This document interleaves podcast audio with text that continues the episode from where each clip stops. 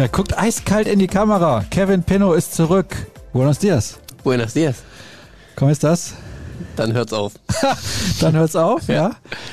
Hallo ja. sagen kann ich. Aber. Ich habe übrigens die Enten wieder hier mit am Start. Habe ich letzte Woche vergessen. Weißt du, was Ente auf Spanisch heißt? Nein. Pato. Wieder was gelernt. Ja, also hoffentlich habe ich mich jetzt nicht blamiert. Das wäre richtig scheiße. Was macht denn dein Stimmchen? Das ist so ein bisschen nasal unterwegs. Was ist da los? Ich habe auf Champions League Reisen immer mit der Klimaanlage in Hotelzimmern und äh, den entsprechenden Restaurants zu kämpfen. Deswegen höre ich mich jetzt wieder so an. In Spanien nicht draußen gesessen bei dem Wetter? Ähm, wir haben auf der Terrasse erstmal den Aperitif eingenommen.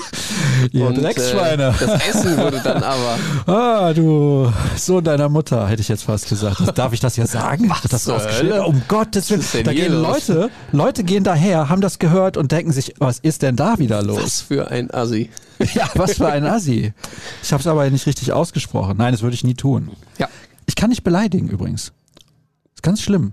Man muss auch mal vielleicht einfach mal klare Worte sprechen.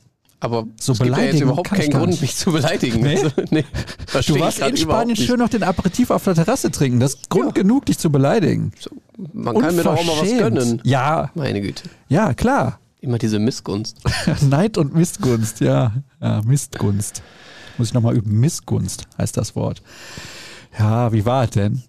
Schön. War schön gewesen. War ja? schön gewesen. Ja, das kann ich mir ähm, vorstellen. Schöne Reise. Tolles Wetter, super Spiel. Australien, Spiel. Ja. Gut, tolle Stimmung, tolles Stadion. Spaß gemacht. Mir fiel gerade unglaublich schlechter Witz ein, den kann ich an der Stelle nicht erzählen. Warum? Kommt da auch irgendwie Nein, kann ein komisches ich nicht Wort vor? Nein, nee, nee, nee. nee. Okay. Aber Astrein spielt da eine Rolle. Ist aber auch egal. Jetzt muss ich was vorlesen. Jetzt pass auf. Das habe ich letzte Woche vergessen. Da muss ich jetzt nochmal auf unseren YouTube-Kanal. Ich hoffe, das geht schnell genug. Das war die vorletzte Ausgabe. Da habe ich gedacht, was ist denn da los? Weil bei YouTube fangen ja die Leute dann immer an, irgendwie sich zu unterhalten und ich will nicht sagen, die nehmen uns auch gerne mal aufs Korn, aber das spielt ja für uns gar keine Rolle. So, jetzt muss ich nochmal schauen, ob ich das jetzt auf die Schnelle so hinbekomme, weil die Unterhaltung zwischen den beiden war wirklich phänomenal. Ich hoffe, ich habe es letzte Woche nicht schon vorgelesen, aber ich meine nicht. Man merkt wie immer top vorbereitet. Ja, richtig gut. Vor sieben Tagen mit Jürgen Kors, das war es nicht, die Woche davor mit Dirk Krampe. Genau, das war's. So, dann kann man ja die Kommentare lesen der Leute. Und dann haben wir darüber gesprochen, dass uns die Leute ja in ganz Deutschland hören eigentlich. Mhm. Das freut uns und auch im Ausland. Wir kriegen auch Fragen aus dem Ausland zugeschickt. Das freut uns natürlich sehr. Und jetzt muss ich nochmal schauen, wo ist es genau? Also es ist wirklich spektakulär gewesen, deswegen muss ich es vorlesen. Da hat nämlich Marcel geschrieben. Jetzt pass auf. Marcelo Escobar ist sein Username. Und dann schreibt er, Ihr habt auch einen Zuhörer in Kolumbien, gebürtig aus Schwerte. Beste Grüße, Marcel, nur der BVB. Jetzt gibt's die Grüße zurück, Marcel. Und dann schreibt der Nächste, ah, sieh mal einer an. Gut, dass ich dich hier treffe. Glaubst du, du kannst wirklich meine Anrufe ignorieren? Da muss ich hier auf mehr Anzeigen klicken. Du bist mit deinen Lieferungen im Rückstand. Der Boss ist sauer. Heute Nacht erwarten wir deine Maschine aus Kolumbien. Um drei Uhr bist du auf dem bekannten Flugfeld Muchacho. Wenn nicht, dann werden wir dich finden. Dann antwortet der Nächste, wie viel Kilos benötigst du noch? Also ist dann wieder Marcells Antwort. Dann musst du aber, glaube ich, auch auf mehr Anzeigen gehen, weil dann kommt der eigentliche Witz. Kaffee und Bananen jeweils. Ah, schade. Ursprünglich habe ich nie auf mehr Anzeigen geklickt und dann war es umso witziger. ich fand es aber wirklich phänomenal gut. Also die Leute, die hier zuhören bzw. zuschauen, haben definitiv Humor. Grüße nach Kolumbien. Ja, Grüße nach Kolumbien an der Stelle. Warst du schon mal in Lateinamerika? Würdest du da gerne mal hin? Wenn sie es mal anbietet. Ja? Ja. ja. warum denn nicht? Jetzt, ja. ja da gibt es so kein Reiseziel, wo du sagst, boah, da hätte ich jetzt aber mal Bock drauf. Ich muss ein bisschen lauter schalten. Irgendwann mal Brasilien vielleicht wäre schon mal ganz nett, aber ja. ist jetzt nicht so, dass ich sage, muss unbedingt sein. Wo warst du früher, als du noch flexibler warst, immer so im Urlaub? Ich war in der Dominikanischen Republik. Oh. Ich war in Mexiko. Ich war in der Türkei, Spanien, Italien, Frankreich. Europaweit eigentlich fast alles schon mal irgendwie gemacht. Russland. Ja. Russland, privat? Äh, nee, da war ich ähm, mit äh, unserer Hagener Kreisauswahl. Wie bitte? Ich war bei der Hagener Kreis, ich habe bei der Hagener Kreis Ja, ja, ich habe das schon verstanden. Und ähm, es gibt eine Partnerstadt von Hagen Smolensk und da haben wir an so einem internationalen Turnier teilgenommen und Ah, haben das natürlich auch Okay. gewonnen. Oh, stark, Glückwunsch. Danke. Traktor Smolensk? Nee, ähm, ich glaube tatsächlich Diamant Smolensk oder so. Tatsächlich von so Ah, einer Diamant nicht so weit entfernt Firma da irgendwie äh, gesponsert. Aber war schon, war schon interessant, wenn wir gehen. Ähm, ich glaube auch Dynamo Moskau oder irgendwie noch einem anderen Club. Also schon auch namhafte Gegner da gespielt, die waren dann, ähm, aber tatsächlich glaube ich ein, zwei Jahre jünger oder so. Also die haben ihre U-Teams hingeschickt und ja, aber wir haben tatsächlich gewonnen am Ende. War cool. Nicht schlecht. War das schwer, da hinzureisen? Also kompliziert? Die äh, Autofahrt oder Busfahrt vom Flughafen in Moskau hat, äh, glaube ich, zweieinhalb Mal so lange gedauert wie der Flug. Oh, nach Moskau fliegt man aber auch schon ein paar ja, Stündchen. ja. Also wir, ich glaube, es waren bestimmt noch mal zwölf Stunden Busfahrt oder so einmal quer durch dieses Land. Das war schon sehr äh, abenteuerlich. Wie fühlt man sich da, wenn man dann rechts und links aus dem Bus so rausguckt? Ich habe die Augen zugemacht. Ja? Ich habe mir das nicht angeschaut. Ja, ja, weil ich denke, so wenn du in so einem Land unterwegs bist, wo auch dann erstmal meilenweit nichts kommt. Ja, ja, das ist schon dramatisch. Ich war ja mal in Katar bei der Handball-WM 2015 und da gab es immer so einen Shuttlebus vom Hotel zur Halle. Und dann hatte ein Kollege hatte einen Artikel geschrieben, der Geisterbus, weil er alleine einmal in dem Bus saß. Oh. Und einen Tag später saß ich alleine in dem Bus. Und du hast ja dann nur den Fahrer, mit dem du kommunizieren kannst. Ist auch den Fremdsprachen nicht so mächtig gewesen, meistens die Leute, aber immer sehr freundlich. Also das würde ich jetzt gar nicht sagen. Jedenfalls, du guckst dann da raus, links Sand, guckst rechts raus, auch Sand und denkst dir, Wir sind äh, durch viele Waldgegenden gefahren in Russland. ja, Russland hat viele Bäume, Landschaft und Umgebung auch. Ja, sieben Minuten rum, dann können wir jetzt mal mit Fußball anfangen. Ja, mach doch ruhig. Sevilla war schön, aber das Spiel davor beim ersten Fußballclub aus Köln war nicht ganz so gut. Stimmt, da müssen wir auch noch drüber reden. Ne? Liegt noch gar nicht so lange zurück. Das ist Wahnsinn. Das ist gerade so schnelllebig, dass man da ähm, fast schon gar nicht mehr drüber nachgedacht hat. Nee, war jetzt nicht so berauschend. Ne? Also gerade, ähm, was dann natürlich da ähm, nach der Halbzeit passiert ist, das äh, kann man jetzt auch nicht wirklich schön reden. Das war ein kompletter Blackout äh, auf allen Ebenen, tatsächlich von vorne bis hinten durchgezogen. Hat Borussia Dortmund plötzlich nicht mehr stattgefunden und hat dann äh, innerhalb von zwei Minuten das Spiel erstmal außer Hand gegeben. Ähm, und dann ja, glaube ich, auch noch durch dieses, ja, äh, wie soll ich sagen, diesen, durch diesen taktischen Fehlgriff vielleicht, den äh, Sechser dann aufzulösen, äh, ja sofort das 3-1 auch noch kassiert. Also das ging ja komplett in die Hose. Dann, gut, dann, dann, dann bist du ja nochmal irgendwie ein bisschen angelaufen, hättest vielleicht auch noch den Anschluss machen können, hattest da schon noch ein, zwei Möglichkeiten, aber war dann am Ende zu wenig. Vollkommen verdiente Niederlage, wenn du in der zweiten Halbzeit in Köln so auftrittst. Du weißt, was sich da erwartet, der FC äh, unter Steffen Baumgart, den ich einfach nur faszinierend finde, wie viel Gas der da an der Seitenlinie gibt. Ähm, wenn davon die Borussen nur zwei, drei Prozent mehr auf den Platz gebracht hätten, äh, wie Steffen Baumgart, dann wäre das ein richtig geiles Spiel geworden. Ähm, der FC ist da voll angelaufen. Ne? Die haben, glaube ich, ihren Plan komplett durchgezogen. Ähm, Obwohl es vielleicht in allen Phasen gar nicht so richtig gut für sie lief, aber sie haben sich geglaubt, haben als Mannschaft zusammengehalten und das ist halt wirklich Wahnsinn, wenn man sich den Kader anschaut, der ja jetzt ähm, von den Namen her gar nicht mal äh, richtig Erstligareif ist. Also das ist wirklich böse, aber das ist ja eigentlich ein Kader, wo du jetzt so drauf schaust und sagst, okay, das, also die spielen gegen Abstieg. Ne? Da ist ja kein Spieler dabei, der irgendwie heraussticht. Ähm, aber das ist eine Truppe, so wie man sich wünscht. Und ähm, das hat Borussia Dortmund zu spüren bekommen. Die Probleme mit der Klimaanlage sorgen dafür, dass Kevin Pinnow regelmäßig vom Hochdeutschen ins Westfälische oder Ruhrpottdeutsch abknickt, sage ich mal, und aus dem das gerne ein Dat macht, ist mir gerade aufgefallen. Ja, ja, hab das ist so. Das- Aber macht nichts, wir sind ja hier im BVB-Podcast, das Ja, passt sehr gut machen. Die Das Klimaanlage sorgt rein. aber auch dafür, dass ich ab und zu mal ihr Mute drücken muss, weil ich gleich nochmal huste. Ja, da wäre ich dir dankbar, wenn du das nicht in meine Richtung tun würdest. Welchen Knopf muss ich drücken? Diesen roten Diesen hier, roten, bei der okay. 2, ja. Alles klar. Genau. Also, worauf ich hinaus wollte, ich habe in den nächsten Tagen auch noch einiges vor. Oh, da muss er husten, um Gottes Willen. Unter anderem am Samstag Stadionbesuch. Von daher, Hast du vor? ja, Ja. ja, ja. Sehen wir uns dann? Oder Ja, stehst du auf der. Süd? Nee, nee, nee, Nee. Nee. ich bin tatsächlich Osttribüne Unterrang unterwegs und freue mich auch sehr auf das Spiel. Aber da sprechen wir Da dann natürlich am Ende der Sendung drüber, beziehungsweise bei den Hörerfragen werden einige mit Sicherheit danach gefragt haben. Herzlichen Dank nochmal. Es sind wieder über 70 Kommentare unter meinem Tweet, wo ich aufgerufen habe. Wirklich phänomenal. Aber Es gab Obwohl, halt, ich ja, finde, man muss da mal eins zu sagen. ja, hau raus, komm. Jetzt, jetzt Komm. kommt die Keule. Ich finde das auch super. Ich finde es wirklich super, dass die Leute immer schreiben und Bock haben, mir so viele Fragen einzureichen. Ich weiß nur nicht, ob wir es so ein bisschen begrenzen sollten. Also wenn, wenn, wenn dann ein Leser 14 Fragen schickt, so ungefähr. Ach so, du meinst, Das- ich soll das- die erste direkt nicht das vorlesen? Ist, nee, das habe ich nicht gesagt, aber das ist schon happig.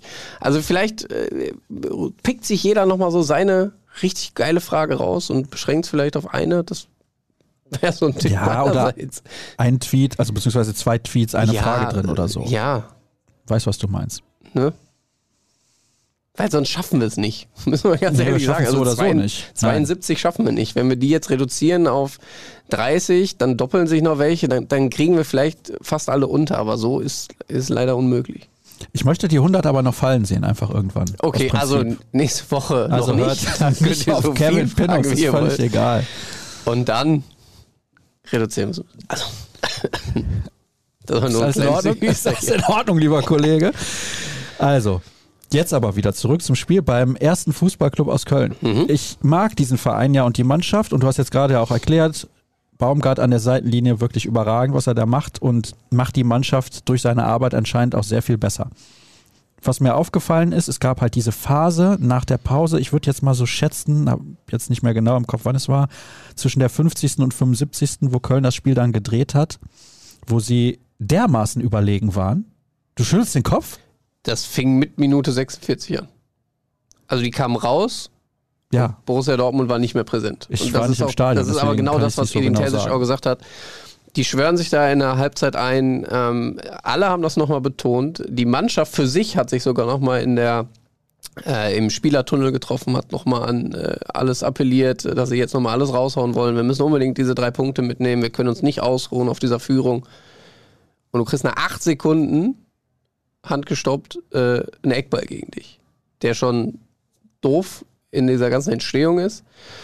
Da wird schon ähm, ein bisschen brenzlig tatsächlich und das hat die anscheinend dann so verunsichert, dass dann ja plötzlich gar nichts mehr klappt. Also wirklich gar nichts. Es war ähm, kein Zweikampfverhalten da. Man hat überhaupt niemanden auf dem Platz gehabt. Und wenn ich niemanden sage, meine ich auch wirklich niemanden. Also nicht mal ein Jude Bellingham, der es irgendwie geschafft hat, nochmal richtig so für Aufbäumen zu sorgen, der gesagt hat, kommt Jungs, wir packen jetzt nochmal an, wir drehen nochmal auf, wir halten dagegen.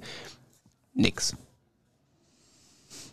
Jetzt kann man dann immer darüber diskutieren, ob es nicht am Ende wirklich eine Frage der Qualität ist. Weil oft spielen sie tollen Fußball. Jetzt gestern in Sevilla ist das Ergebnis vielleicht auch höher ausgefallen, als der Spielverlauf es hergegeben hat. Sprechen wir auch gleich drüber. Sie spielen oft tollen Fußball, sie geben auch Gas. Man kann ihnen generell nicht nachsagen, dass die Einstellung nicht stimmt. Aber der FC In, Ja. in den 25 Ja. Minuten kann man ihn Ja, sogar ja, klar. so. äh, Aber der FC hat es vielleicht halt auch so gut gemacht, dass der BVB einfach erdrückt wurde. Nee? Nein, das habe ich nicht gesehen. Also natürlich, die haben ihre Sache äh, und das gerade im Rahmen ihrer Möglichkeiten sehr gut gemacht, aber nicht so exorbitant gut, dass Borussia Dortmund da richtig ins Schwimmen geraten muss, sondern das haben sie selbst verbockt. Das haben sie verbockt, weil sie aufgehört haben, irgendwie Teil dieses Spiels zu sein, weil sie passiv geworden sind. Sie sind nicht rausgerückt in die Zweikämpfe. Sie haben aber auch im, im eigenen Aufbauspiel plötzlich nicht mehr den Zug drin gehabt. Also da waren keine Kombinationen über drei, vier Stationen, um dann auch nochmal irgendwie gefährlich ähm, zu werden, um in entsprechende Zonen vorzustoßen. Das hat man alles nicht mehr gesehen, sondern das war dann irgendwie so ein bisschen Larifari. Ich passiere mal da, ich passiere mal dort. Ähm, oh ja, wenn er verloren geht, dann geht er verloren. Irgendwie kriegen wir ihn schon wieder. Hatte man so ein bisschen das Gefühl zumindest. Und äh, sie müssten sich ja eigentlich äh, dessen bewusst gewesen sein, was der FC dann auch nochmal versuchen wird nach der Pause.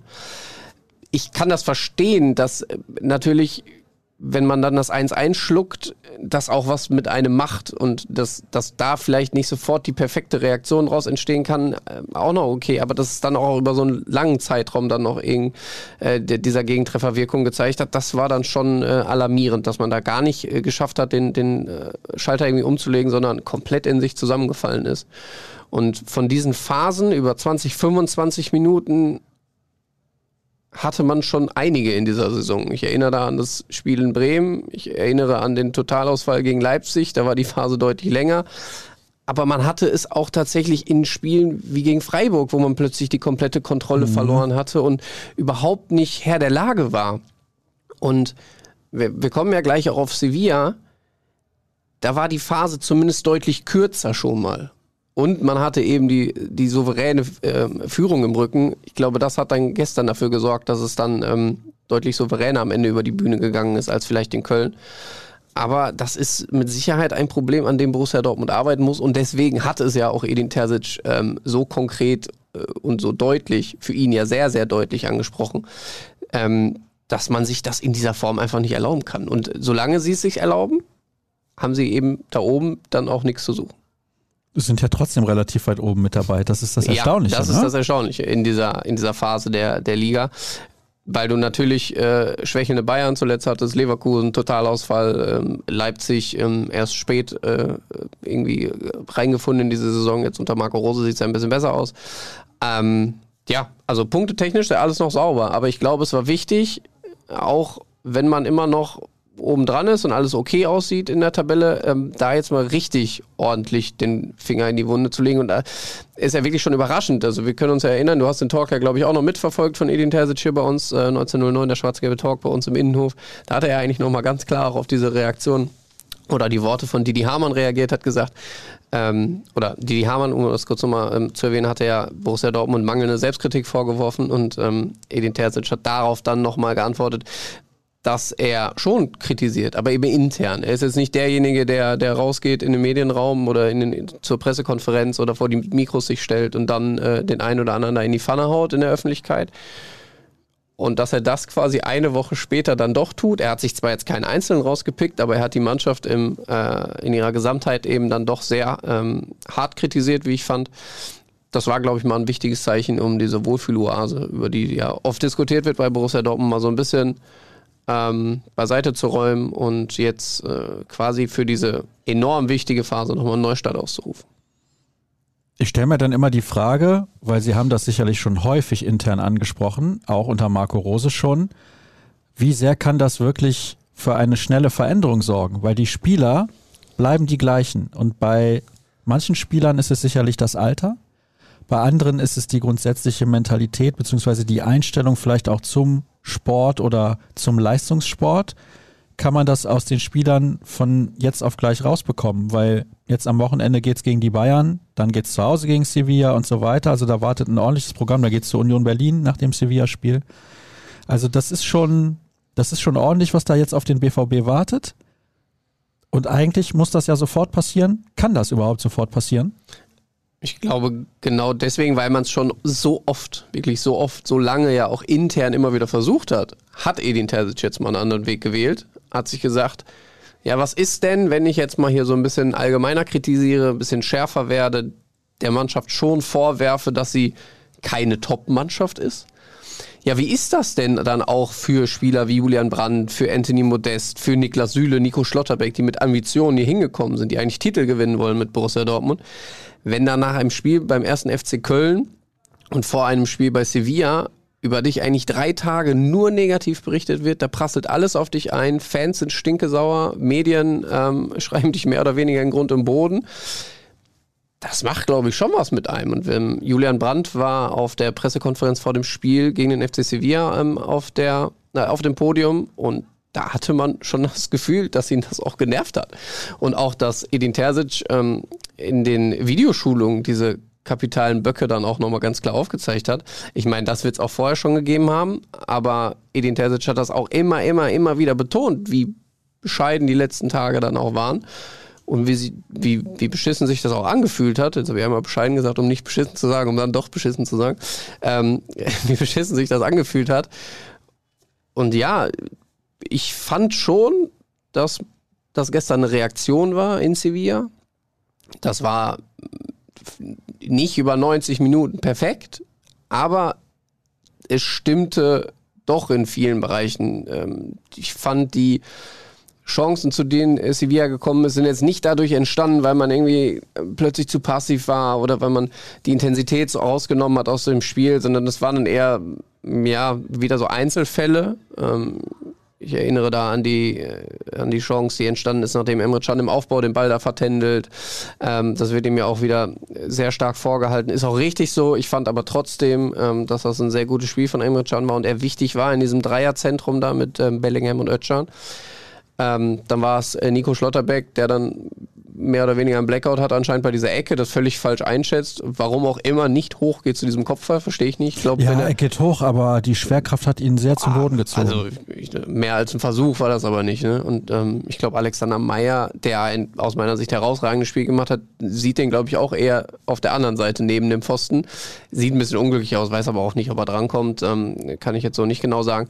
Aber es waren halt eher so, so individuelle Dinge. Ich würde jetzt nicht unbedingt sofort von Fehlern sprechen, aber ich glaube, das waren dann so, so Ketten, die sich da entwickelt haben, warum Sevilla dann plötzlich ein bisschen stärker wurde. Aber sie sind ja alles in allem dann trotzdem stabil geworden. Dass du gegen Sevilla, das darf man ja auch nicht vergessen, natürlich stehen die mit dem Rücken zur Wand, diese ganze Thematik rund um Lopetegui, der, die, die Entlassung gestern Abend noch, das waren äh, Wahnsinnsszenen, die sich da eigentlich abgespielt haben. Ähm, der wird da 20, 30 Minuten nach Abpfiff entlassen, die Fans feiern ihn, äh, der muss noch zur PK, muss sich noch erklären, das ist absolut, absoluter Wahnsinn. Ähm, aber was ich eigentlich sagen wollte, der Kader vom FC Sevilla, der ist ja herausragend bestückt. Also äh, Enesia hat mir hervorragend gefallen, ähm, Ivan Rakitic immer für einen Überraschungsmoment gut, äh, Isco da vorne drin, dann können sie noch ein Papu Gomez bringen, auch ein Delaney als Mentalitätsspieler, den man hier, hier in Dortmund besten kennt, äh, bestens kennt. Das heißt, das war keine leichte Aufgabe gestern. Das darf man einfach nicht vergessen. Und wenn du es dann schaffst, erstmal nur ein Gegentor zu bekommen, was vielleicht auch noch dämlich fällt. Ähm, also dämlich fällt in dem Sinne, weil du dich dämlich anstellst. Ähm, aber auch vorne vier zu machen und es ähm, in, in, vor allem fand ich vor der Pause sehr gut geschafft hast, ähm, aus dem Gegenpressing heraus in Kontersituationen zu kommen, dann hast du schon vieles richtig gemacht gestern. Ich hätte vor dem Spiel nicht damit gerechnet, dass sie mit so einem Ergebnis wieder nach Dortmund kommen. Ich hätte auch nicht damit gerechnet, dass sie mal eben schnell 3-0 führen. Ich glaube, dieser frühe Führungstreffer hat ihnen enorm gut getan. Und dann kommt dazu, dass es ein verunsicherter Gegner ist, der in der Liga auch gerade nicht die Bäume vom Himmel spielt. Und deswegen kam dann so viel zusammen bei Borussia Dortmund. Ist richtig, ne?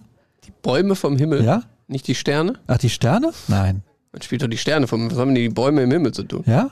Ja. Ich bin gerade völlig auf dem falschen Dampfer. Aber das ist richtig, ne? Aber können wir, können wir ja nochmal zu aufrufen, ob Bäume vom Himmel spielen richtig ist. Vielleicht ich ist das auch in einer anderen Sprache. Dann versuch's doch mal auf Spanisch. Ja, da bin ich nicht so fließend unterwegs. Ja, okay. Aber in den sieben, acht anderen, da ist das bestimmt bei einer so. Okay. Die Sterne vom Himmel spielen. Ja, warum habe ich denn jetzt Bäume gesagt? Ich habe keine Ahnung. Das bringt mich auf den Baum, nee, auf die Palme. So. Also, wie auch immer. Jetzt weiß ich nicht mehr, wo ich angesetzt habe. Ich hatte zu einem langen Monolog angesetzt und wurde dann eiskalt Deswegen habe ich ihn ja unterbrochen. Ja, es war vielleicht auch besser so. Mit anderen Worten, ich habe so nicht erwartet. So kann man es kurz und knapp zusammenfassen. Ich habe so nicht erwartet, aber im Endeffekt war auf jeden Fall eine Verbesserung zu erkennen im Vergleich zum Spiel beim 1. FC Köln. Gar keine Frage. Und, das ist jetzt der größte Witz. Oh, er muss nochmal husten. Danke dafür, dass er auf die Mute-Taste gedrückt hat. Der größte Unterschied zur vergangenen Saison ist, dass man mit zwei Siegen in die Champions League-Saison gestartet, hatte bei Besiktas gewonnen und zu Hause gegen Sporting 1-0.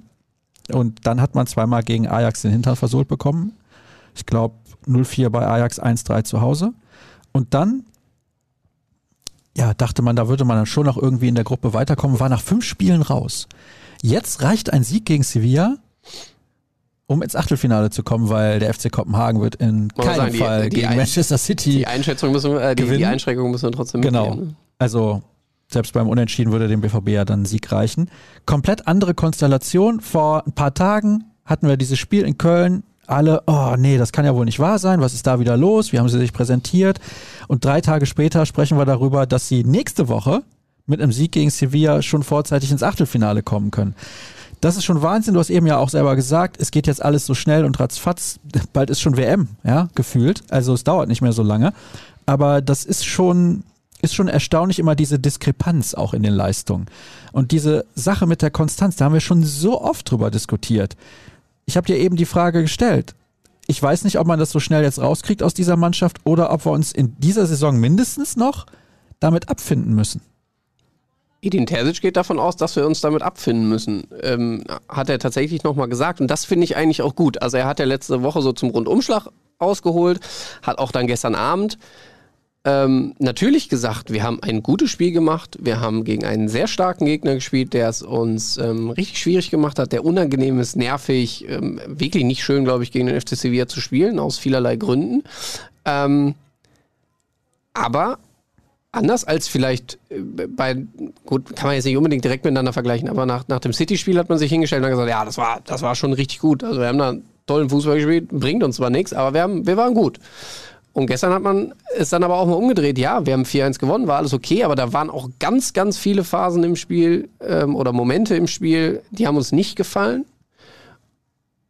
Und dass dieses FC-Spiel auch immer noch richtig wehtut. Und auch das Spiel in Leipzig und auch das Spiel gegen Bremen. Das heißt, Edin Terzic versucht jetzt schon, nicht alles gerade sofort wieder schön zu reden, sondern die Spieler, die Menschen auch im Umfeld immer wieder daran zu erinnern, boah, Leute, solche Aussetzer dürfen wir uns nicht leisten. Trotzdem hat er dann gestern auch nochmal gesagt, ähm, das wird, und das finde ich eigentlich gut, dass er so ehrlich ist, das wird bei Borussia Dortmund jetzt einfach nicht von jetzt auf gleich weg sein, sondern jeder, und da geht ja auch jeder von aus, irgendwann kommt so eine Partie. Und wenn sie in Augsburg kommt oder wenn sie in, in Wolfsburg kommt, ich weiß es nicht, sie kommt irgendwann nochmal vermutlich. Aber man muss halt schauen, dass sie sehr selten kommen. Das ist wichtig. Ja, wir sprechen dann gleich bei den Hörerfragen über das Spiel am Wochenende gegen die Bayern, denn da wird es den einen oder anderen geben, der fragt, was passiert da wohl. Aber zunächst mal wird Kevin Pinot persönlich angesprochen. Es tut mir leid, aber was hat Kevin in Emre Cans Leistung in eurer Live-Analyse gesehen? Für mich ist er katastrophal. Ich finde, er gehört nicht mal mehr in den Kader. Ich gucke mir das schon drei Jahre an. Seine schlecht gegen Gutleistungen sind wie Magnum gegen Minimilk. Jetzt natürlich so, du kannst kein Milcheis essen, deswegen kannst du das nicht beurteilen. Minimilk darf ich essen. Minimilk darfst du essen mhm. und Magnum darfst du auch dann auch Magnum essen. darf ich auch essen. Ich dachte, du kannst nur Fruchteis essen. In einer Eisdiele. Ach, das okay. Ist, ähm, industriell hergestellte Eissorten äh, darf ich in den meisten Fällen essen. Ah. Das war jetzt ein Lapsus von mir. Na, ach, konntest du ja nicht wissen. Ein Fauxpas. Konntest du ja nicht wissen. Ja, das stimmt allerdings, konnte ich nicht wissen. Ja, was hast du da gesehen bei Emre? Ich äh, muss Emre Can in dem Fall verteidigen. Ich habe ja vorhin schon diese ähm, Aktion kurz beschrieben. Entschuldigung. Äh, ich habe die Aktion ja schon kurz beschrieben. Das ist ein typischer Emre Can. Das ist auch unverständlich, wieso er im Aufbau, wo er alle Möglichkeiten hat, den Ball nach links, nach rechts, nach vorne, nach hinten zu spielen, in dieses völlig unnötige 1 gegen 1 geht, dann den Ball verliert, nicht in den Zweikampf sofort wieder kommt und daraus eine Chance entsteht.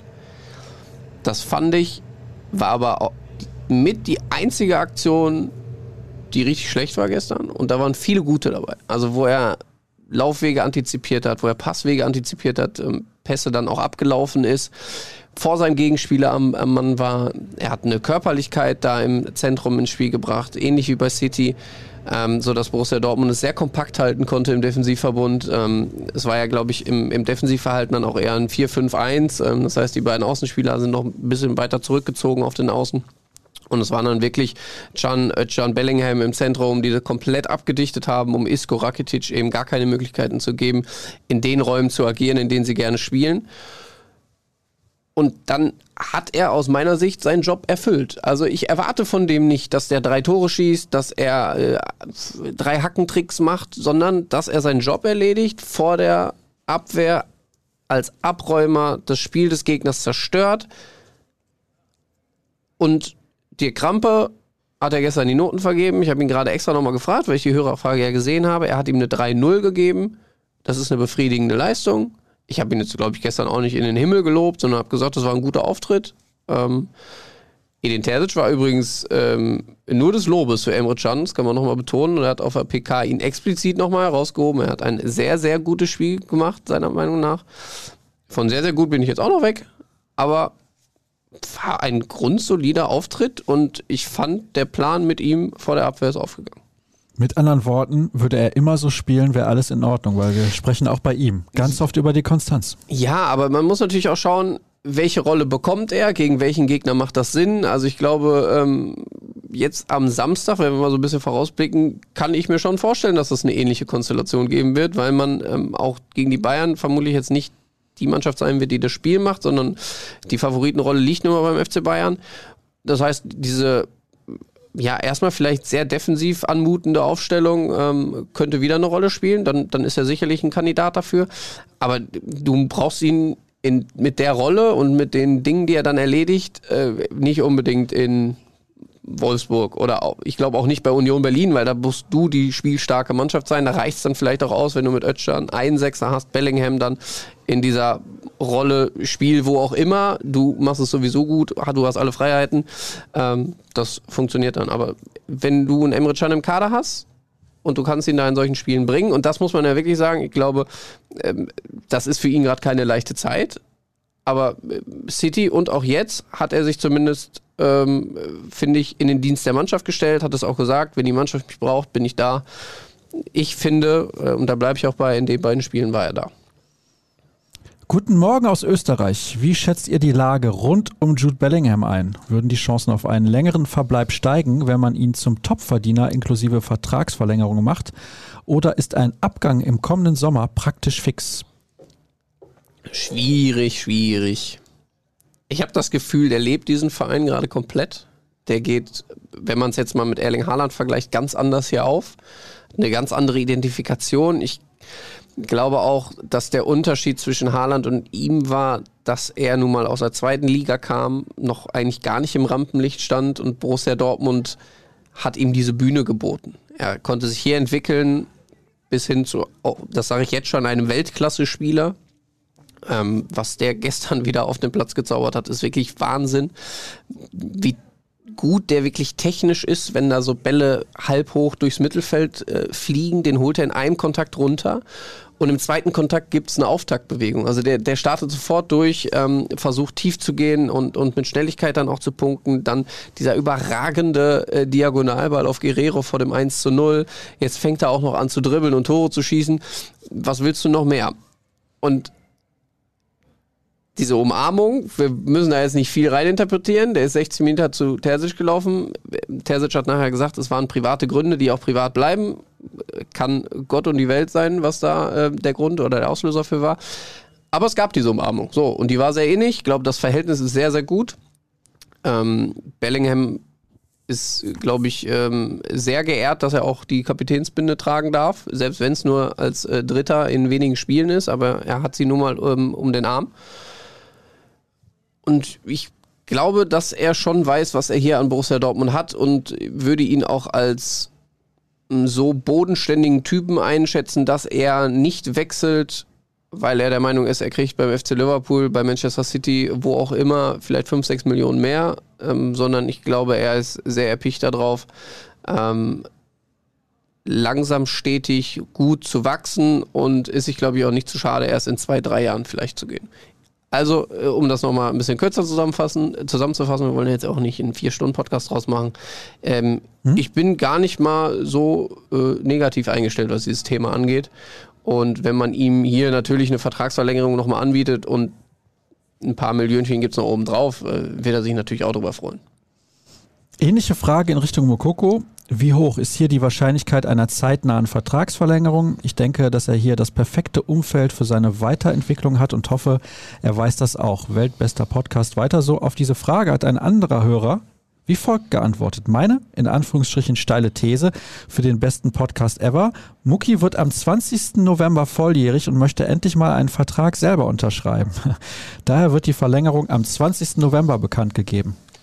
Ich habe einen Artikel geschrieben äh, über den schwarz-gelben Talk, wo ich gesagt habe, BVB-Fans sollten sich den 20.11. mal im Kalender anstreichen. Ich bin mir auch nicht sicher, ob da ähm, Yusufa Mokoko nicht ein bisschen pokert und Bock hat, ähm, vielleicht tatsächlich selbst da seine Unterschrift unterzusetzen. Edin Terzic hat es ja hier im Talk auch gesagt, er wird dann in ähm, vier Wochen war es dann damals, glaube ich, 18 und dann kann er Verträge auch selbst unterschreiben.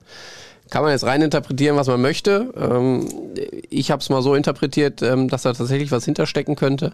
Ich bin mir sicher, dass die Annäherung ähm, erfolgt ist, dass dieser Schritt von Marco Rose zu Edin Terzic ein sehr entscheidender war für Yusufa Mokoko. Und ähm, wenn er jetzt auch noch regelmäßig spielen kann, wo ich jetzt mal von ausgehe, dass er das in den kommenden Wochen tun wird, dann ähm, glaube ich schon, dass da eine Einigung erzielt werden kann. Moin, ihr Raketen vom weltbesten Podcast. Alex Meyer hat gegen Sevilla ein super Spiel gemacht. Ist er die beste Nummer zwei, die der BVB in den vergangenen Jahren hatte? Vergangenen Jahren, Entschuldigung. Grüße aus Bremen. Und da halte ich dagegen. Nee, Hitz war die beste Nummer zwei. Hitz ist besser als Alex Meyer. Ich bin beim Hörer. Also ob er die beste Nummer zwei aller Zeiten ist, äh, müsste ich jetzt, dafür müsste ich erstmal die Historie nochmal In den durch. vergangenen Jahren In schreibt den er. vergangenen Jahren, gut, da gab es ja eigentlich nur Marvin Hitz, ne? Was, wer, wer war davor die Nummer zwei? War nicht Weidenfeller noch eine Saison hinter Birki die zwei? Weiß ich jetzt gar nicht. Ja, vorher war es dann umgekehrt, ne? War Birk Nee, Birki kam ja, als Weidenfeller noch hier war und ist dann direkt die Nummer eins gewesen. und wer war ich. hinter Weidenfeller dann? Die Nummer zwei? Oh Gott, oh Gott. Mitch Langerek zum Mit Beispiel. Schlengerek. Ja, okay, da hat dann doch Alex Meyer die Nase vorne. Ähm, ja, gut, müssen wir jetzt auch vielleicht nicht komplett die letzten 14 Jahre analysieren, aber äh, Alexander Meyer hat gestern ein herausragendes Spiel gemacht.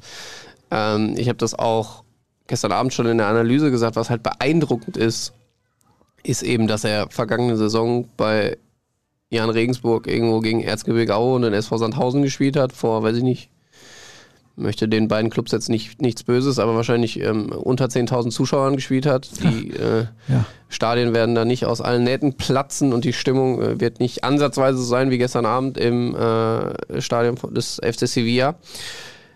Und dann hat er eine Ruhe, das ist wirklich unfassbar. Also der lässt sich offensichtlich irgendwie so gar nicht locken, äh, wird da nicht nervös, äh, ist total abgeklärt, ähm, fußballerisch richtig stark. Das ist- tatsächlich, ich halte Gregor Kobel äh, für nochmal eine andere Stufe, für deutlich besser.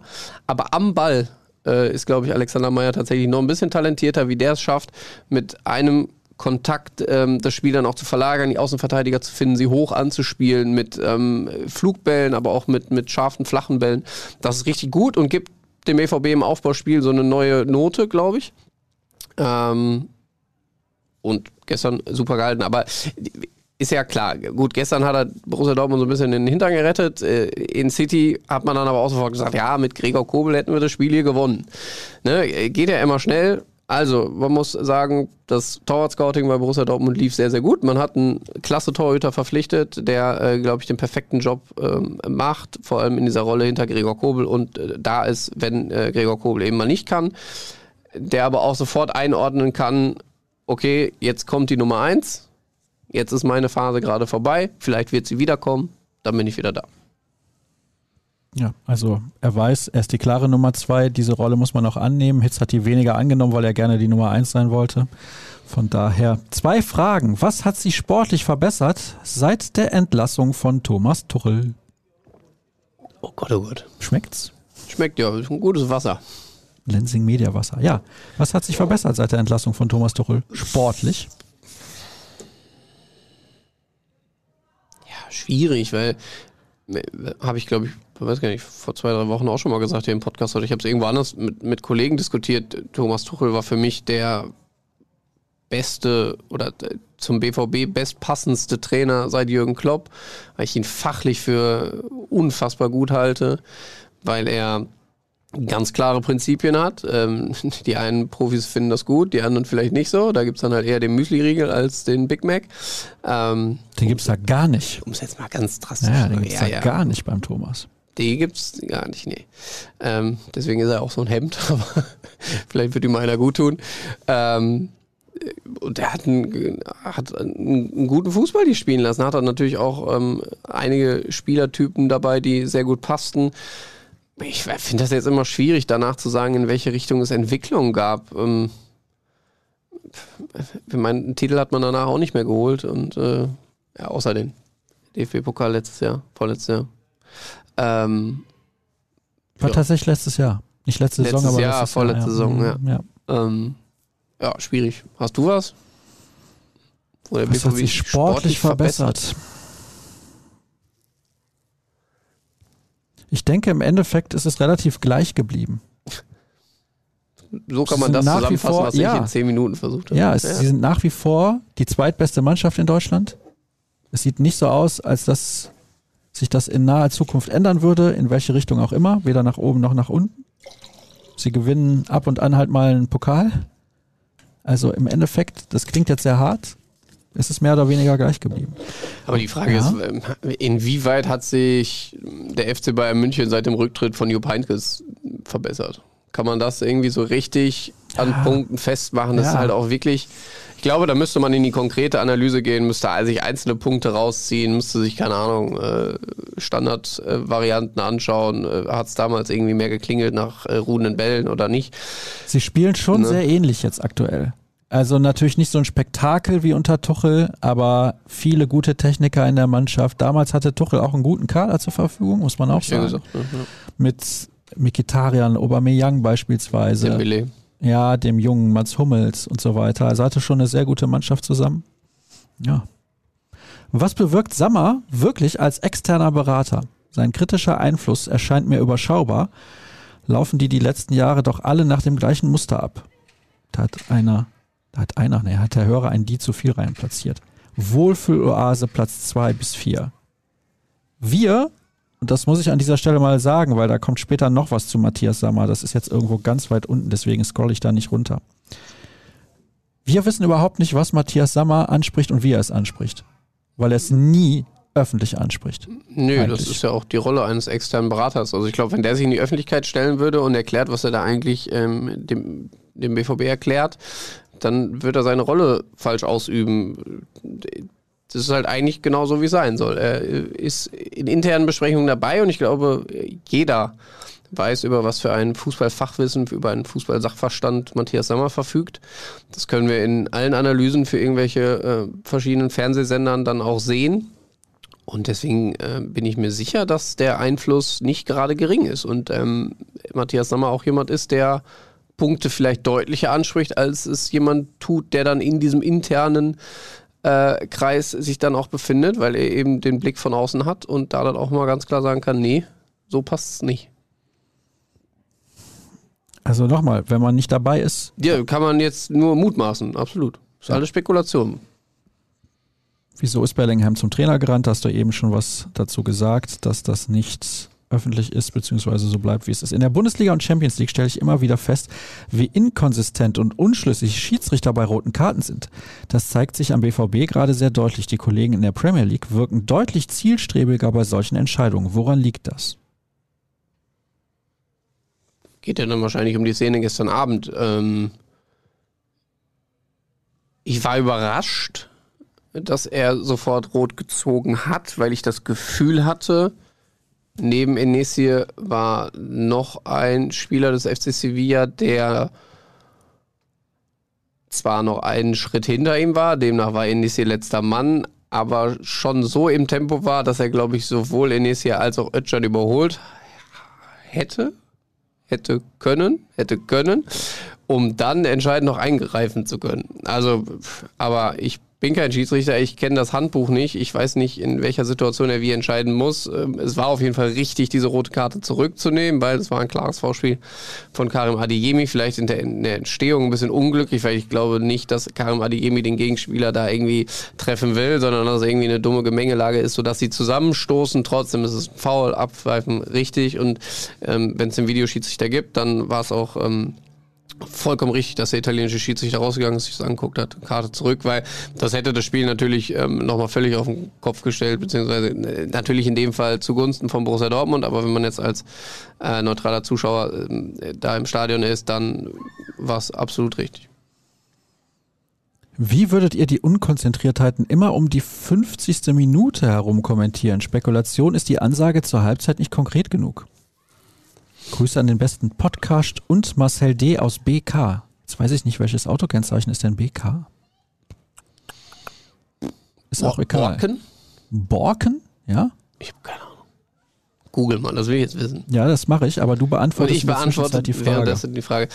Äh, Edin Terzic wird sicherlich äh, sehr deutlich sein in der Kabine, aber ich bin nicht dabei. Wäre ich gerne, würde ich gerne mal mitbekommen, ähm, wie das so aussieht.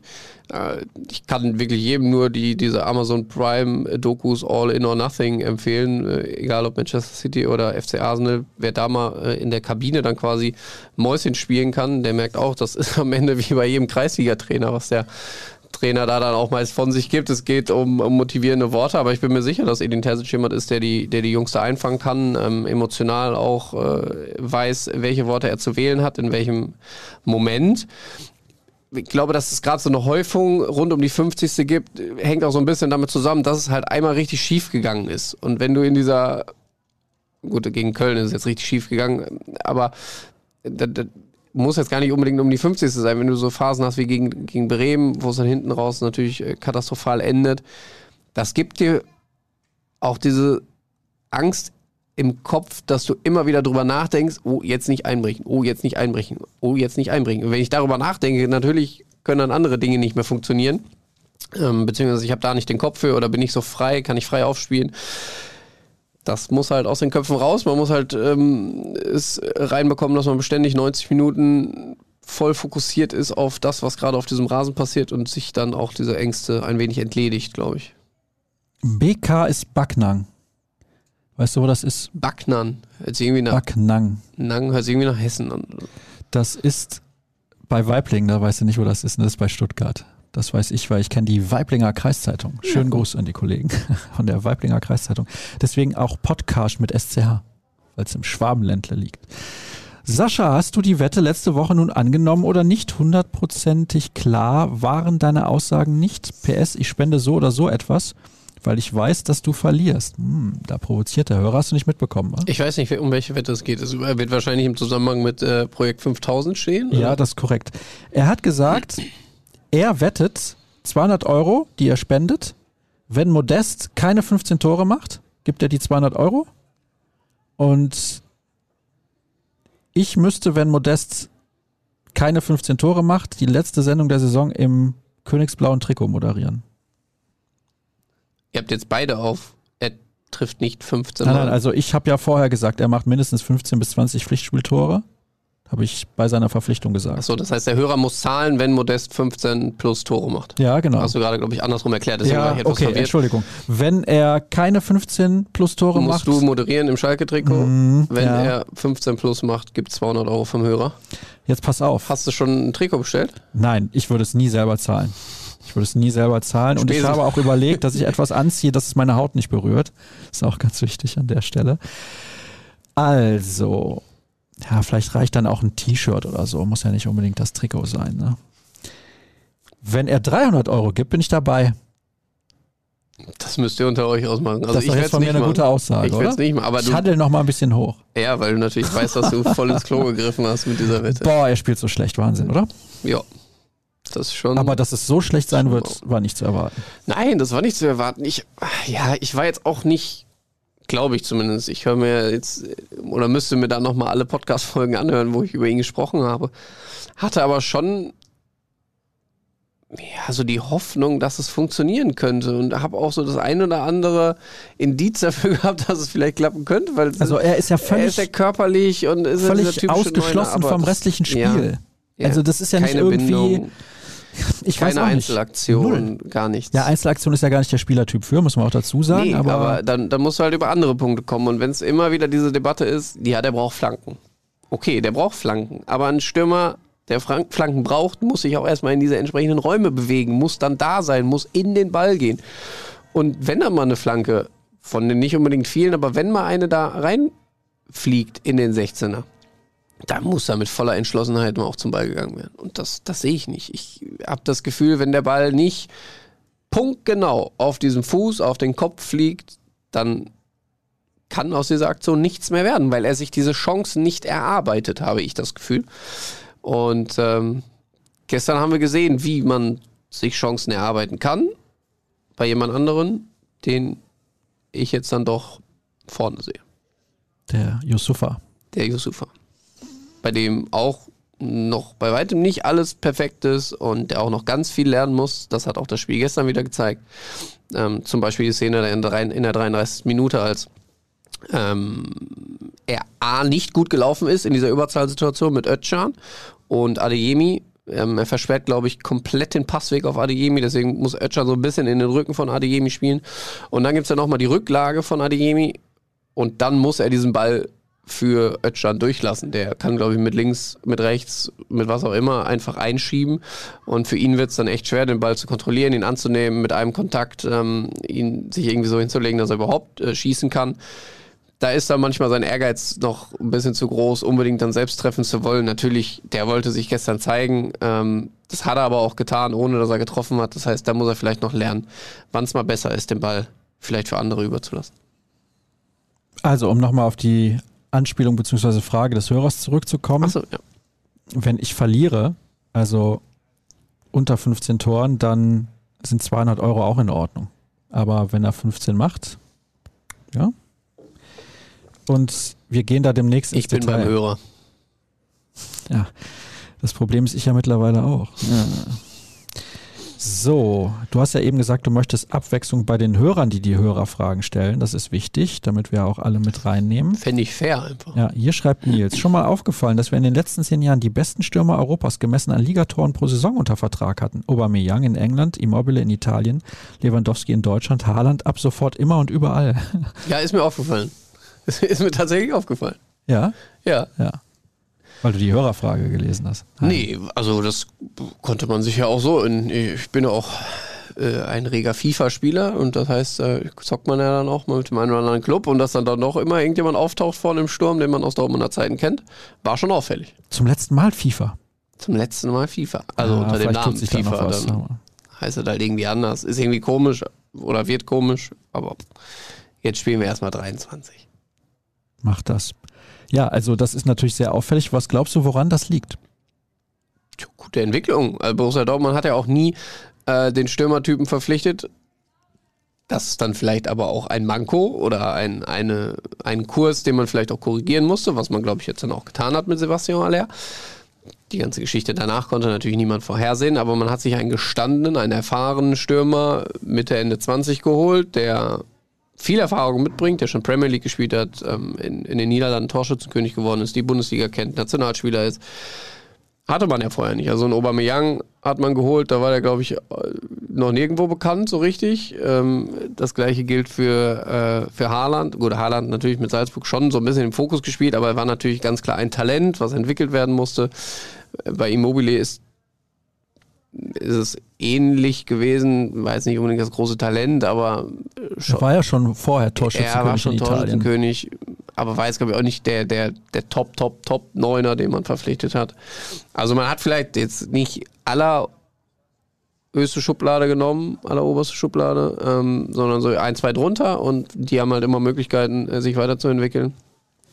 Ich finde gerade interessant, wo wir gerade darüber diskutieren, steht da auch äh, ein Lewandowski eigentlich? Ja, ja, das steht hier. Lewandowski. Ah, Levi, ja, ja, genau. Ich habe dann direkt Lewandowski vorgelesen. Ja, ja. War in Ordnung. Ja, ne? gehört halt auch dazu, ne? Schon. Ja. Das waren absolute Top-Stürmer und Immobile war es halt nur in Dortmund nicht. Also jetzt trifft er ja wieder wie am Fließband bei Lazio. Von daher. Weil keiner mit ihm essen wollte. Hm, in Italien kann man halt gut essen. Das glaube ich. In Sevilla auch. Ja, was gab's? Ich habe ein Risotto gegessen. Aber das war gut. Das ja, war wenigstens gut. eine Paella hättest du essen können. Nee, Alles, was du in Sevilla in den zweieinhalb Tagen gegessen hast, war ein Risotto? Nein. Ja. Ähm, gestern Abend habe ich vier Baguettes mit Salami gegessen, weil das äh, das Einzige war, was im Stadion angeboten wurde.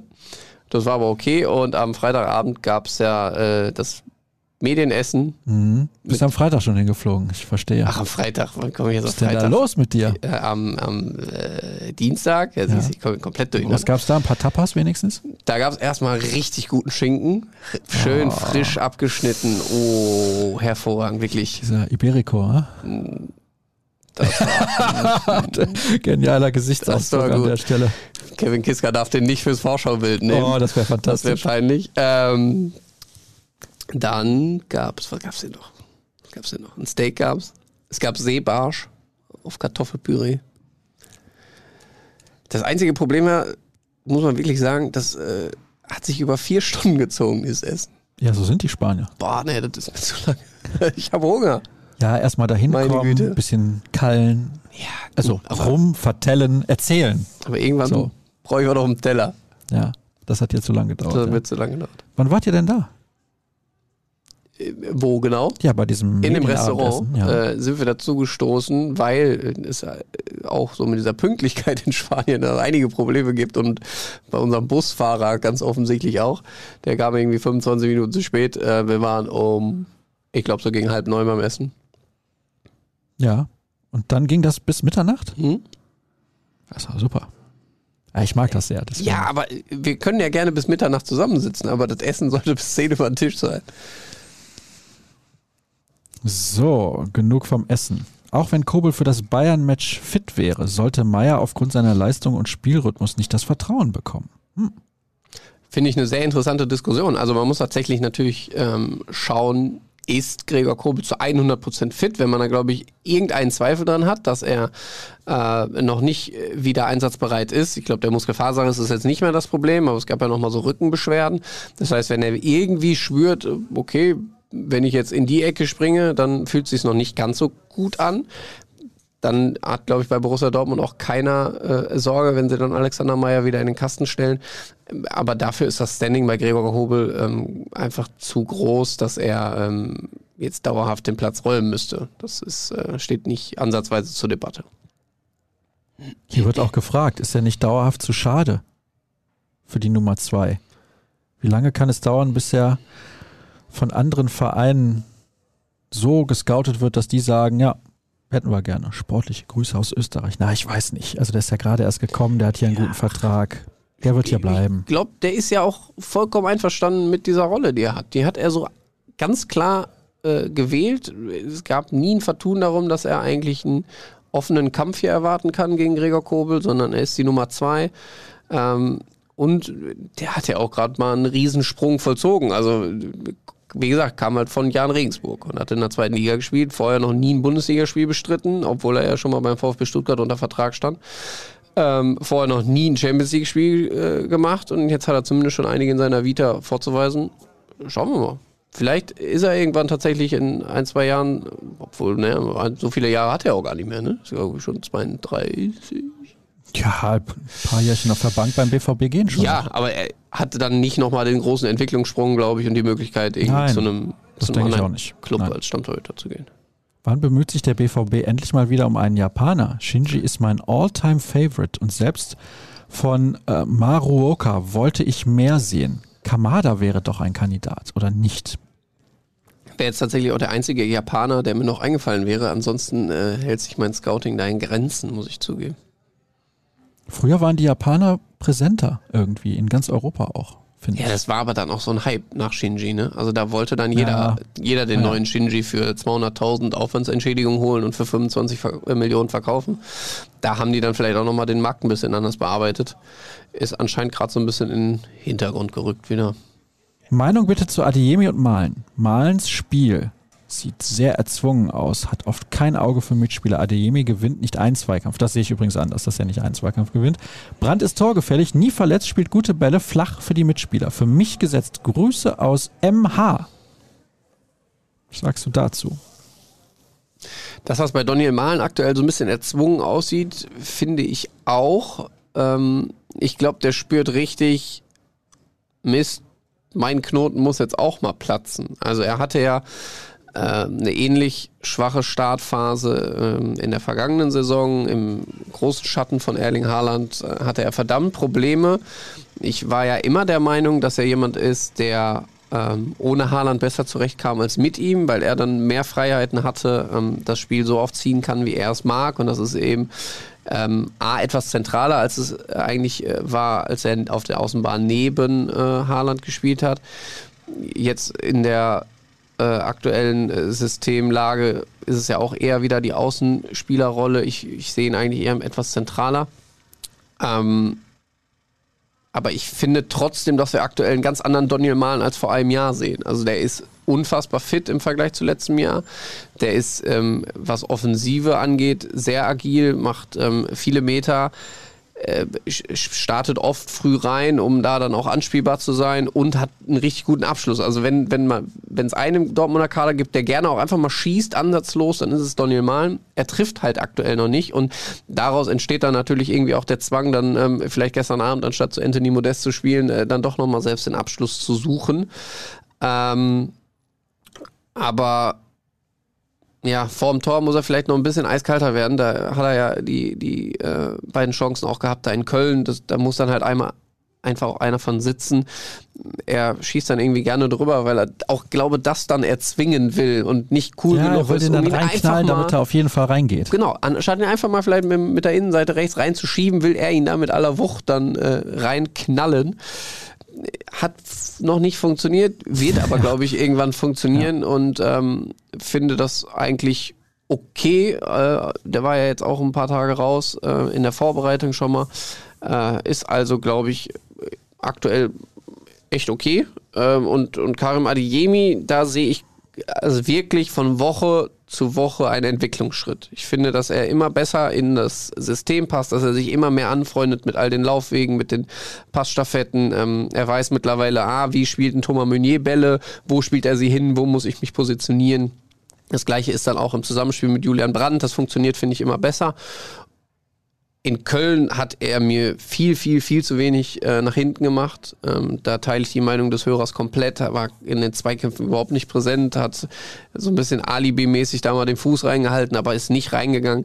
Dass das aber jetzt auch nicht der Zweikämpfer vom Herrn wird mit ich will ihm nicht zu nahe treten, aber ich glaube 1,70 Meter Körpergröße und ähm, wahrscheinlich irgendwie um die 70 Kilo muss auch jedem klar sein. Also er ist halt ein anderer Spielertyp und ähm, gerade wenn es nach vorne geht, äh, finde ich, dass er auf einem sehr guten Weg ist, muss aber halt auch lernen in einem System von Borussia Dortmund, so wie die Art des Fußballs gerade dort ist, muss er eben auch die Defensivaufgaben erfüllen. Daniel schreibt, ich finde, Brandt spielt seit einigen Monaten das, wofür man ihn geholt hat. Wie seht ihr das? Kurz und knapp, genauso, also zumindest ich. Ähnlich, sehr ähnlich auf jeden Fall, ja. Ähm, hat auch sich deutlich gesteigert, finde ich, ist konstanter geworden in seinen Leistungen, hat aber immer noch in 90 Minuten tatsächlich so Phasen, jo, da ist richtig gut, jo, da jetzt gerade vielleicht nicht so unbedingt und das muss noch, noch ein bisschen besser werden. So gibt es Samstag trotzdem drei Stück, schreibt René. Ja, ist ist schwierig zu sagen. Irgendwie geht ja dann doch jeder, auch jeder BVB-Fan tatsächlich davon aus, dass es am Samstag dann wieder Kloppe gibt von den Bayern. Ich meine, ich glaube, Borussia Dortmund hat acht Klassiker in Folge, acht Topspiele in Folge gegen die Bayern nicht gewonnen. Hast du Klassiker gesagt? Klassiker. Habe mich dann aber korrigiert und bin auf Topspiel gegangen. Ja. Ähm, natürlich sind die Bayern Favorit. Ob es jetzt so Haue gibt, weil man also wenn man, wenn man so auftritt wie gestern, glaube ich, ist das ein guter Grundstock, äh, um auch gegen Bayern zu bestehen. Man muss in einzelnen Situationen sicherlich ähm, wacher sein, muss ähm, schauen, dass man natürlich die, die Außen richtig in den Griff bekommt von den Bayern, weil da haben sie ja unfassbare Qualität, egal wer dann am Ende auch spielt. Aber ähm, ich finde es eigentlich eine interessante Situation. Ähm, die Bayern haben sich jetzt natürlich aus ihrer Mini-Krise, die, ähm, glaube ich, deutlich größer gemacht wurde, als sie jemals war, äh, ordentlich rausgeballert. Ähm, gut, Leverkusen war zu dem Zeitpunkt dankbarer Gegner, glaube ich. Und äh, Viktoria Pilsen in der Champions League jetzt auch nicht der Kracher. Aber ich, ich bin einfach mal zuversichtlich und habe die Hoffnung, dass auch mit Edin Terzic an der Linie es gelingt, dieses Spiel endlich mal offen zu gestalten. Und was, was heißt endlich? Also man muss ja auch sagen, das Hinspiel vergangene Saison, wir kennen dann alle auch die entsprechenden Schiedsrichterentscheidungen, die ja viel diskutiert wurden. Da war man ja nah dran. Also das war ja ein sehr, sehr gutes Spiel. Das war ähm, absolut so, dass man da auch hätte gewinnen können. Über das Rückspiel müssen wir dann wieder weniger sprechen. Ähm, sind wir doch einfach mal ein bisschen positiv, und glauben dran, dass Edin Terzic schafft, die Jungs so zu vor, vorzubereiten, dass sie da alles reinwerfen und ähm, irgendwie gewinnen. Hummels in der Form seines Lebens ist jetzt eine Konservation, äh, Konservation, Konversation, so. Muss dann aber unbedingt zum Oktoberfest, wo er sich prompt erkältet. Kann man als Profi nicht mal zu Hause bleiben, wenn man wissen müsste, dass das die Infektionsgefahr, Menschenskinder, auch Corona, da sehr hoch ist. Dann schreibt der Nächste, ist denn nachgewiesen, dass er sich beim Oktoberfest angesteckt hat. Er hat ein Kind in der Kita, welches ständig Erreger mit sich rumträgt. Jule Brandt war krank und infektiös. Es gibt doch zig mögliche Ursachen der Ansteckung. Dann schreibt Udo wieder, das Kind ist, so viel ich weiß, in München bei der Mutter. Klar kann man sich überall anstecken, aber das Risiko ist auf der Wiesen größer. Das ist natürlich richtig. Das ist richtig. Ähm, Ich bin da aber trotzdem auf dem Punkt, das sind Profifußballer, keine Frage, die haben eine Verantwortung ihrem äh, Arbeitgeber gegenüber und indirekt dann natürlich auch irgendwie den Fans gegenüber. Aber man muss die auch mal ein bisschen machen lassen. Also die dürfen auch, wenn sie das möchten, äh, auf dem Oktoberfest ein Bier trinken gehen. Es gibt zig Millionen Menschen, die das genauso tun. Da meckert aber keiner, ähm, wenn, wenn dann da jemand äh, eine Erkältung sich zugezogen hat. Und das ist ja, wie gesagt, auch ähm, erstmal nur eine Mutmaßung, dass er sich tatsächlich dazugezogen, äh, dazugezogen, hat sich ja keine Verletzung zugezogen, äh, sich die Erkältung eingefangen hat. Also ich würde ihm da äh, ungern etwas vorwerfen wollen, äh, dass er sich in seiner Freizeit äh, mal ein bisschen ablenkt, ein bisschen Spaß hat. Und ich finde das okay. Ja, ist auch in Ordnung. Aber vielleicht der Zeitpunkt gerade ein bisschen blöd gewesen. Sagen wir es mal so. Warum kehrt anscheinend trotz neuer Innenverteidiger das Eckgespenst wieder? Ärgerlich.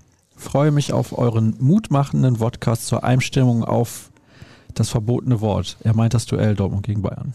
Sprechen wir jetzt über das Eckgespenst vorne oder hinten? Ja, Also naja. ich, ich finde ja das Eckgespenst vorne fast schlimmer als hinten. Ja, Natürlich. aber da haben wir mal drüber gesprochen hier im Podcast. Die Wahrscheinlichkeit, nach Eckbällen Tore zu erzielen, ist verschwindend gering. Ist wirklich verschwindend gering. Ja, aber man hat ja nicht mal Das fällt Chance, aber nur bei der eigenen Mannschaft immer wieder auf. Ja. Wir müssten mal die Statistiken durchgehen. Wie viele Tore erzielt Hoffenheim nach Eckbällen? Wie viele Tore erzielt Augsburg nach, Hock, Bis zum nächsten nach Podcast. Was ist denn da los? Das ist deine Aufgabe. Ja. Also ich muss sagen, vorne finde ich auf jeden Fall schon mal besser, dass Daniel Mahlen die aktuell tritt. Zumindest hat er das ja in Köln gemacht. Fand ich sehr gute Ecken. Wirklich gut. Schön mit Zug rein. Ähm, zwischen Elfmeterpunkt und Fünfer. Finde ich gute Länge gehabt auch. Ähm, ja, und hinten weiß ich nicht, warum man das aktuell so zaghaft verteidigt. Das ist tatsächlich äh, eine Diskussion, die man ähm, wieder aufmachen kann. Ich finde, auch, dass Nico Schlotterbeck äh, weder gestern Abend noch in Köln noch bei der Nationalmannschaft aktuell so gute Tage erwischt. Ich weiß nicht, ob da auch so ein bisschen der Druck eine Rolle spielt. Ja, ich, ich muss natürlich jetzt auch richtig ähm, mich reinhauen, muss alles zeigen, dass ich da auch mit zur WM fahre. Äh, ich bin auf jeden Fall beim Hörer und sage, Mats Hummels in Top. War das? Nee, Mats Hummels haben wir gerade diskutiert. Ich bringe ja alles durcheinander. Aber ich glaube, es war eine andere Hörerfrage. Mats Hummels, wenn er wieder fit ist, äh, gehört er in die erste Elf? Ja, weil der ist tatsächlich so gut, wie es lange nicht mehr war. Ja, das ist eine Frage, die hier unten kommt. Ja, Hast du schon vorausgeschaut. Stark von dir. Wir haben jetzt auch nicht mehr so viel Zeit, aber wir hätten noch viele Fragen. Gibt es schon Verkaufskandidaten für den Winter? Bestimmt, aber ist ein Monat her, dass die Transfers nicht mehr möglich waren. Da beschäftigen wir uns jetzt nicht mit den möglichen Transfers für den Winter, ist noch viel zu weit weg. Wie ist der Stand bei Hummels und Reus? Also können die am Samstag Für spielen. Samstag? Mhm. Mats Hummels war gestern das erste Mal wieder am Trainingsgelände. Das heißt, er hat offensichtlich zumindest individuell, individuell schon mal ein bisschen was gemacht. Also alleine. Auch alleine. Das weiß ich nicht. Alleine oder unter Aufsicht eines Trainers. Äh, auf jeden Fall hat er äh, das Sportprogramm wieder ein bisschen aufgenommen. Ich bin da deutlich positiver gestimmt als bei Marco Reus ähm, würde. Ich glaube, es gibt auch noch eine Frage, wo wir um Prozente gebeten werden, um das nochmal einzuschätzen. Bei einer Rückkehr von Mats Hummels gehe ich so von 85 Prozent aus. Ähm, Marco Reus, wenn überhaupt, würde ich ihn nur im Kader sehen und nicht in der Startelf. Hm. Hm. Ja, also das mit den 85 Prozent bei Hummels gefällt mir schon ganz gut. 99 wäre mir lieber gewesen. Aber ich habe auch so meine Zweifel, ob er am Wochenende spielt. Das wäre schon sehr, sehr halt, Man darf auch nicht vergessen, es ist halt eine Erkältung. Ne? Also nach, jeder kennt das. Je nachdem, wie ein das auch äh, wegledert, äh, kann das danach auch noch Folgen haben. Das ist dann nicht so leicht, sofort wieder topfit zu sein. Und dann, dann würde ich eher sagen, bevor Mats Hummels nicht 100% erholt ist und äh, an seine Leistungsgrenze gehen kann, dann dann doch auch äh, lieber Nico Schlotterbeck. Noah schreibt, hat Spaß gemacht. Also natürlich wie immer auch Kritikpunkte, aber solche Siege machen am meisten Spaß. Dann schreibt der nächste, gefallen haben nur die Tore. Samstag kann übel ausgehen. Man merkt, es ist eine richtig negative Stimmung auch eingekehrt rund um Borussia Dortmund, spätestens seit diesem Spiel in Köln. Ähm, Und nachdem man eigentlich so diesen Saisonstart auch so sehr gefeiert hatte, ist diese Euphorie, die rund um Borussia Dortmund entstanden ist vor der Saison, wegen neuer Spieler, neuer Trainer, alles neu. Ja, warte, warte, da passt eine Frage jetzt gut dazu. Meine Frage für euren Podcast, der BVB hatte die Hälfte des Spiels, drei Tore Vorsprung. Warum hatte man trotzdem nie die Kontrolle? Was fehlt, damit wir auch ein Spiel mal beruhigen können? Das mir ist komplett durcheinander. Das hatte jetzt nichts mit meiner Ausführung von gerade zu tun. Ich wollte Ja, gerade sagen, dass die Euphorie so ein bisschen abgeflacht ist und eigentlich im Umfeld. Ja, aber zu der Frage davor, also Ja, zu der negativen Stimmung, dass es nicht so gut war gegen. Sevilla, das meinte ich. Ähm, Das stimmt auch, was Frank hier schreibt. Frank, nein, er heißt gar nicht Frank, ist aber auch egal. Er hat es auf jeden Fall geschrieben. Bin unfokussiert, weiß nicht warum, bin sehr müde. hatten sie nie Kontrolle? Würde ich nicht sagen. Wenn du dir die Minute 30 äh, bis 45 anschaust, da war man total am Drücker. Nicht nur, weil man die Tore erzielt hat, sondern weil man vorher auch schon zwei, drei Chancen hatte. Äh, bei bei ähm, Sevilla nichts zugelassen hatte. Aber äh, ich gebe äh, dem Nicht-Frank insofern recht, dass es nicht gelingt, über 90 Minuten das dann einfach mal ganz souverän runterzuspielen und einfach auch mal vielleicht, ähm, aber das wird dann auch wieder vorgeworfen, wenn du das Tempo vom äh, äh, Ga- Gas, vom, wenn du das Tempo runterfährst, ähm, dann, dann, das will ja auch keiner sehen. So. Bei einem 3-0 wollen dann alle noch ein 6-0 sehen am liebsten. Und ähm, Gestern haben sie, glaube ich, dann versucht, auch die Konter noch zu setzen. Dann machst du noch ein viertes und spätestens mit dem vierten war er dann auch durch. Also da hat ja keiner mehr ernsthaft noch geglaubt, dass äh, Sevilla da wieder aufersteht. Ja, es fehlt äh, trotzdem noch an Kontrolle, da gebe ich ihm recht. Hinten viel zu offen gegen Bayern macht das Sorgen. Ja. Hier wird noch zu Mokoko und Modest gefragt, da haben wir drüber gesprochen. Über Daniel Mahlen haben wir gesprochen. Die Chancen fürs Wochenende fit zu werden in Prozent bei Kobel.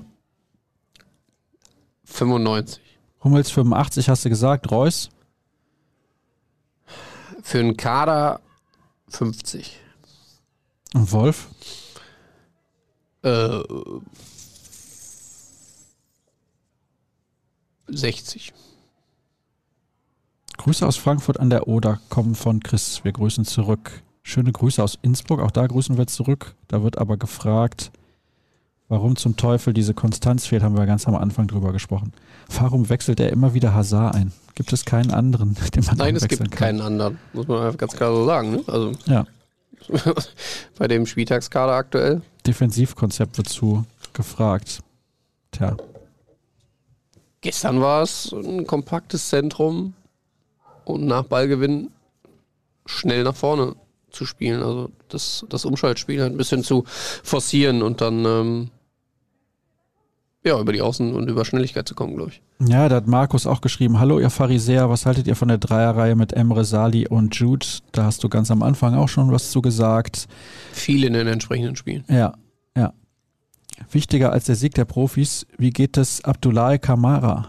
Warum hat der BVB die Vorfälle in Cottbus klein gehalten und wie wird die UEFA reagieren? Ich plädiere bei Jugendspielern, die Gegenspieler rassistisch beleidigen, für mindestens zwölf Monate Sperre.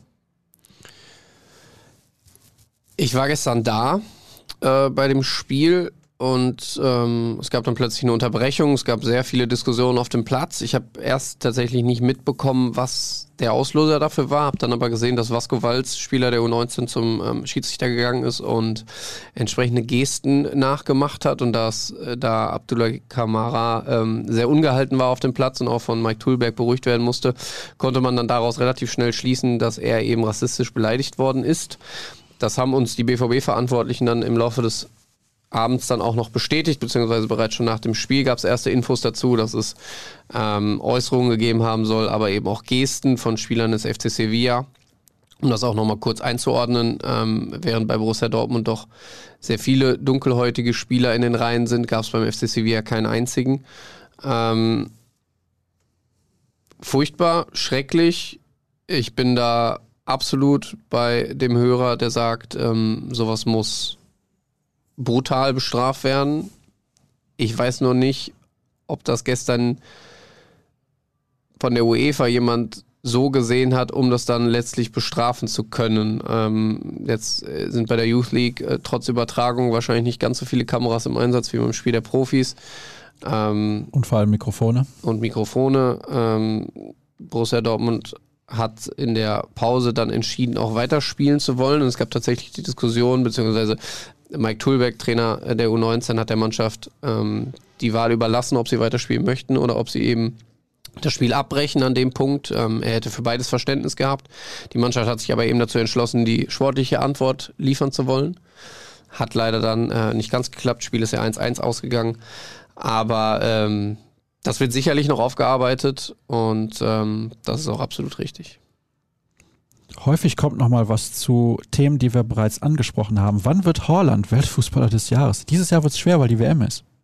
Trotzdem. Das, der, trotzdem.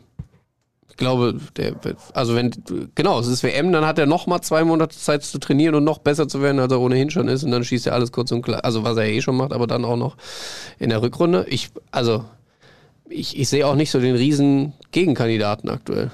Also ein Cristiano Ronaldo wird es nicht mehr, nee. äh, ein Leo Messi wird es nicht mehr, ein Neymar wird es nicht, Mbappé ist jetzt auch nicht so überragend da in, in Ja gut, Paris. wenn er jetzt mit Frankreich natürlich eine überragende WM spielt. Ja, aber hm, also ich, ich würde, da würde ich fast eine Wette eingehen. Ja, was ist denn dein Einsatz? Da müssen wir uns noch überlegen. Ja, das machen wir.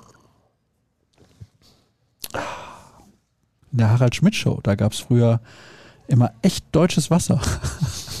ja, ja, da warst du noch nicht geboren. Ja. Doch, bei der Harald Schmidt Show war ich schon geboren. Ja? Kennst du noch Manuel Andrak, den Sidekick? Ich weiß, dass es einen Sidekick gab, aber ich hätte ihn jetzt nicht benennen können. Ja, das ist Manuel Andrak. Der hat mal ein Buch geschrieben. Mein Jahr mit dem FC. Sehr interessantes Buch. Das wäre doch jetzt eigentlich die Überleitung. Ja, wenn wir nicht über den FC schon gesprochen hätten. Was genau hat Marius Wolf? Wisst ihr da mehr? Nee, Kreislaufprobleme wurden angegeben. Oh, damit ist nicht zu spaßen. Ähm, also gibt keine näheren Infos dazu, kann ich, kann ich nicht sagen. So, und dann sind wir auch schon fast durch. Was haben wir denn hier noch? Nochmal Alex Meyer. Hallo, das Spiel in Köln zeigt, die Mannschaft hat absolut nichts ausgefüllt, 100 solcher Erfahrungen gelernt. Die BVB-Führung muss um einen Choleriker ergänzt werden, der sich nach solchen Leist Entschuldigung, ja, Leistungsspieler rausnimmt, rausnimmt, und sie medial mit Haut und Haaren frisst. Was meint ihr? Wunderschönes, wunderschönes Schlusswort. Ja, das kann man ja. fast so stehen lassen. Ja, wir sind durch. Übrigens kann ich an der Stelle sagen, hat mich sehr gefreut. Gestern Abend in Wellinghofen waren doch verhältnismäßig viele Zuschauer bei den BVB Handballfrauen. Ah, da ist Kevin Kiska. Guck mal, das, also das kann man nicht lernen, ne? Nein, das kann man nicht lernen, der weil kommt, das ist pures Glück. Nein, der hat ein Gespür für. Ja, Näschen. Der weiß, Start und Pinno, Stunde 20. Wenn ich jetzt sage, der hat ein Näschen wie früher, wie Christoph Daum, ne, dann, das, oh, das wäre hart. Nee, das stimmt aber nicht. Nein, mit sowas hat er nichts. Wir sind mit schlechten Witzen gestartet und hören ja? mit schlechten auf. Hatte ich einen schlechten Witz zu Beginn erzählt? Nee, du wolltest ihn ja nicht dann, dann nicht nee, erzählen. Den erzähle ich dir gleich. Ed Kevin Pinno dürft ihr sehr, sehr gerne folgen. Ihr dürft auch mir unter Edsascher Start folgen, damit das klappt bis Jahresende mit den 5000 Followern. Ich bin da auf äh, den Fersen. Ja, Klar, weil du zurückliegst. Ich habe äh, fast die Tausender-Marke geknackt. Stark, stark. Vielleicht können wir deine bei mir dazu zählen. Nein. Hm, schade. Das gönne ich dir nicht. Gut, dann müsst ihr ein bisschen was tun. Also folgt mir unter Edsascher Start, folgt rnbvb. Jeden Morgen ab 5 Uhr gibt es BVB Kompakt. Die Live-Show am Samstag zum Topspiel gegen die Bayern gibt es natürlich auch. ruhrnachrichten.de slash bvb. Dort solltet ihr gerne vorbeischauen. Und wenn es noch was zu besprechen gibt, dann gibt es das nächste Woche hier im Podcast. Nach dem Spiel gegen die Bayern und nach dem Sieg gegen Sevilla, der für den Einzug ins Achtelfinale der Champions League. Ja, ja wunderbare Themen nächste Woche. So aus ja. rein. Hatte ich jetzt schon erwähnt, dass ich mich gefreut habe, dass so viele Zuschauer bei den Hast du? waren? Sehr gut. Wunderbar. Habe ich mich sehr drüber gefreut.